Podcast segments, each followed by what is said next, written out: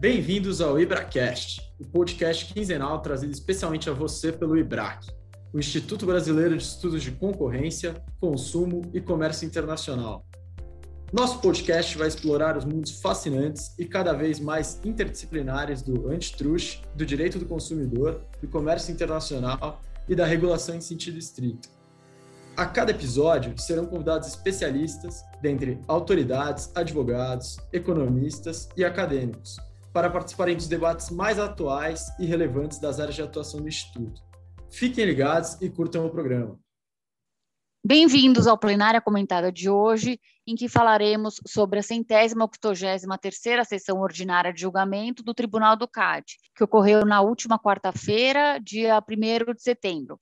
Eu sou Vivian Fraga, estou aqui com os nossos comentaristas do quadro, Bruno Drago e Guilherme Ribeiro. Bom, as sessões de julgamento estão diminuindo de tamanho, Nessa semana, a pauta contou com apenas dois itens, um a menos que na última semana. O item 1 era um processo administrativo filhote desmembrado do PA principal, que apurava o suposto cartel no mercado nacional de componentes eletrônicos para o setor de telecomunicações, utilizados para a construção e manutenção de rede fixa de empresas de telefonia. E o número 2 eram novos embargos de declaração no suposto cartel em licitações públicas destinadas à aquisição de uniformes e kits de material escolar para os alunos da rede pública de ensino. Bruno e Guilherme, esta vez vocês se livraram de pedir música.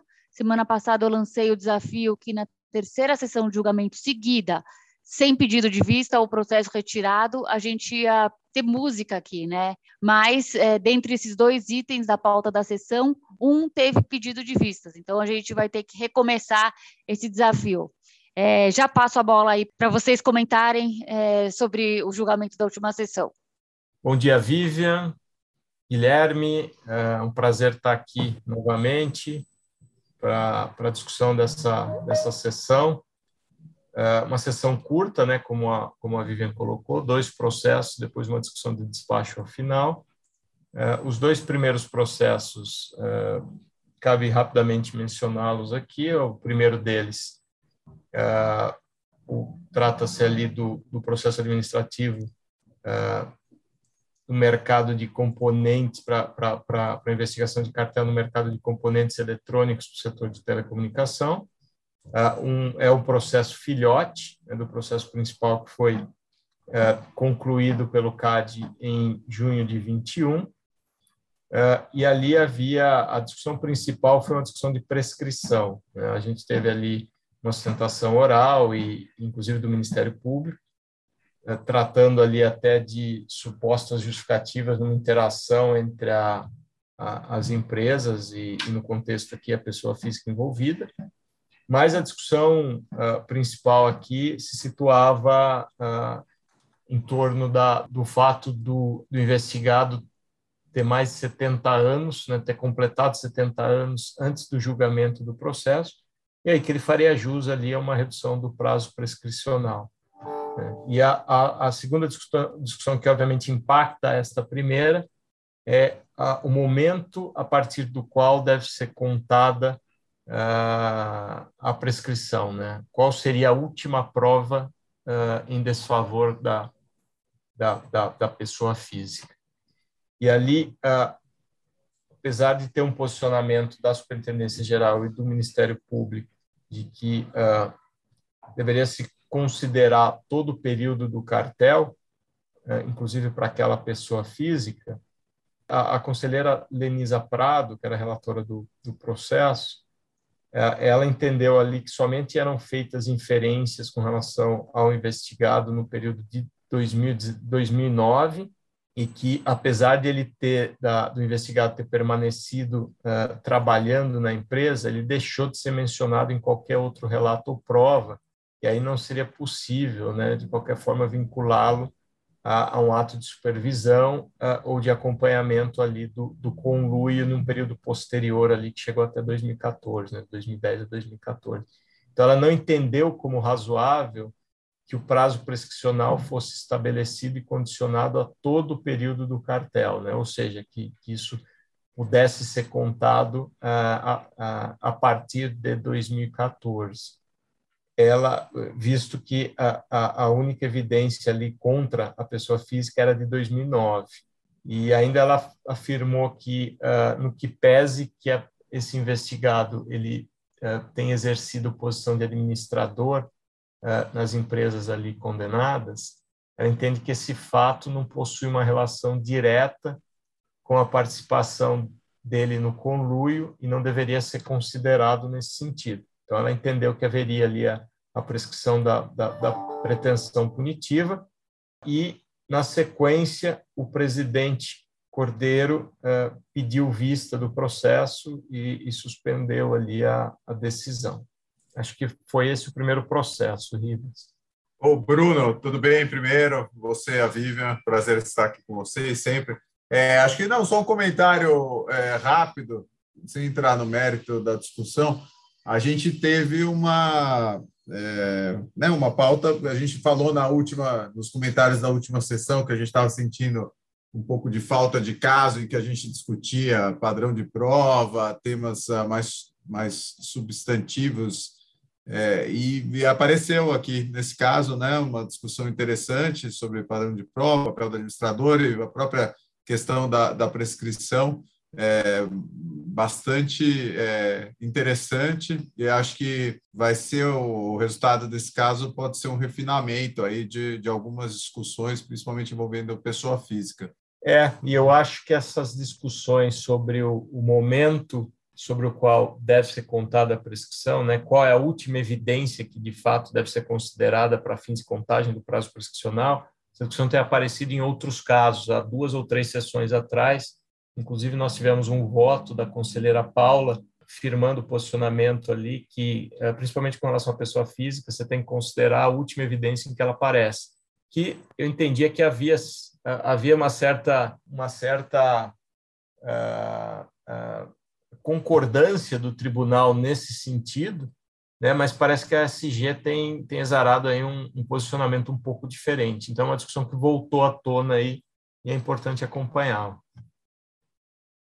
E, na sequência, nós tivemos um, um, um segundo caso, que, na verdade, foi um embargo de declaração uh, no, na, na, investigação de cartel, cartel de uh, materiais escolares, um segundo embargo de declaração da, da mesma embargante, mas que ali havia, de fato, reconhecido pela conselheira Paula Azevedo um, um erro material que precisava ser sanado. Constou ali da certidão de julgamento que haveria uma, uma condenação da pessoa física do embargante uh, por uh, unanimidade, quando, na verdade, uh, o conselheiro Maurício havia votado pela absolvição dessa pessoa física. Então, isso foi corrigido, ainda que não mudasse o resultado do, da, da decisão, porque houve ali, por maioria, a condenação do, do embargante. Então, foi, foi essa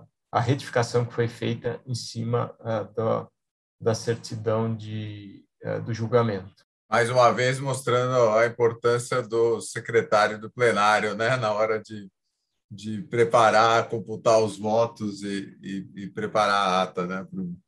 Com certeza. É, e foi, uma sessão é, curtíssima, né? E no final a gente a gente teve uma discussão aqui de um despacho da, da conselheira Denisa Prado, que ela trouxe, é, ela pediu para que fosse deliberado na sessão, mas uh, aparentemente não, não houve tempo de análise uh, por todos os conselheiros, porque o despacho teria sido uh, levado ao SEI um pouco tarde, próximo a, ao horário da sessão. Então, no final das contas, o, o, o presidente Alexandre Cordeiro determinou que isso fosse analisado em outra oportunidade, encerrou a sessão mas o, o objeto do, do, do despacho é um, é, é, é, um tema aqui que é recorrente no CAD, né? a questão do, do THC2 e, mainamente, o memorando de entendimentos que foi celebrado recentemente entre o CAD e a ANTAC para tratar do assunto e tratar da, da análise desse tipo de, de, de eventuais abusos cometidos na cobrança do, do THC2 e, e, o, que, o que a conselheira Lenisa Prado eh, trouxe eh, após a, análise de uma leitura de uma reportagem do Jota foi que, eh, e, e, trouxe urgente, né? ela, ela, ela disse que a reportagem disse que o, o memorando de entendimentos ele tem como objetivo finalizar a discussão do THC2 e que, é o que consta da, da, da reportagem, não referendo por parte dos demais conselheiros do CAD, apenas do presidente, que celebrou, ah, do, do, antigo presidente, Alexandre Barreto, que celebrou o memorando de, de, de entendimentos, e que, e que os demais conselheiros ficaram alijados dessa, dessa discussão, não participaram da, da, da redação do acordo. E, e, só que ele fala, ela, ela alerta que, o, que, o, que, que os conselheiros devem respeitar o memorando de entendimentos, mas que ele não reflete a visão majoritária do, do plenário e que se trataria aí, na verdade, de uma forma de coação uh, com relação a como eles deveriam votar. É, ela diz que o, que o, que o memorando ele se diferencia da, do acordo de cooperação técnica que também foi assinado com a ANTAC, em que são veiculadas obrigações de atividades entre as partes, uh, mas que e que ele trata de metodologias aqui de análise da, da abusividade. Então, ela, ela traz questões uh, de, de, de vício de conteúdo, porque não, não, não poderia uniformizar uma jurisprudência que não é, é não é uniforme dentro do conselho. Ela traz questões, é, problemas com relação à forma, por, por não ter competência o presidente para celebrar esse acordo uh, sem o, a, a, deliberação e o referendo do, do tribunal, e pede, portanto, que o memorando seja considerado nulo. É, o, então, os outros conselheiros é, se manifestaram aqui todos de, de, alguma maneira, indicando aqui que, é, que a maioria concorda com, com a leitura da conselheira Lenisa, e agora esperamos aí, numa próxima ocasião, provavelmente o assunto vai ser levado também em sessão pública para ser esclarecido. Eu acho que tem duas discussões aqui, Guilherme. A, a primeira delas é, é, é sobre o papel e a competência do presidente do tribunal versus uh, do plenário do tribunal. Né? E, e, aqui uh, a discussão vai ser se o, se o presidente efetivamente tem competência para firmar convênios e uh, uh, acordos e, e, e, memorandos com, com autoridades, como parece ser aí o, o, o descritivo da, da própria lei de concorrência. Ainda que ele tenha competência, nos parece aqui que sempre houve uma colegialidade ali é, de se discutir essas questões antes, efetivamente, de se firmar esse tipo de acordo. Né? É, e isso já foi trazido em sessões anteriores ali, é, esse debate. Então, acho que esse é um primeiro debate, que ele já, já começou a acontecer na primeira sessão em que o presidente Cordeiro uh, participou, já houve um, um, questionamento de um despacho que ele estaria homologando ali, que ele teria recebido como petição, entendia que não era sujeito a plenário, foi, foi uh, arguído ali por, por outros conselheiros, dizendo que havia sempre uma questão de colegialidade ali, e, e ele concordou em levar isso para apreciação do plenário naquela ocasião. Então, acho que esse é, é de novo, uh, um debate aqui que vai se estender para essa discussão. E acho que a segunda discussão é sobre o mérito, efetivamente, do próprio memorando, né? Que parece trazer ali em uma das suas cláusulas uma delegação ou, ou uma autorização de uh, criação de metodologia pela ANTAC para identificação de abusividade. Então, isso deve passar também pela, pela discussão ali do plenário e a, a ver aí como é que vai se posicionar a maioria uh, nessa discussão. É, acho que é importante, né, Bruno, sempre é, o CAD continuar se pautando por transparência e solidez, né? Acho que são são duas características do órgão uh, há muito tempo. E então a gente espera que realmente essa questão seja solucionada de uma maneira clara e que com vistas a melhorar o, os procedimentos adotados pelo órgão, tanto em questões formais quanto em questões substantivas. É isso que a gente espera, Guilherme. E acho que foi isso nessa sessão, né, Guilherme? É uma sessão curta, como a gente falou, e vamos, vamos aguardar aí a pauta da próxima, estaremos de volta aí logo mais. Muito obrigado, Bruno. Um abraço para você e para a Vivian. Obrigada, Bruno e Guilherme, e um agradecimento especial a você que nos ouve e que nos acompanha. Fiquem bem, se cuidem e continuem acompanhando nossa programação quinzenal do IbraCast, o podcast do IBRAC.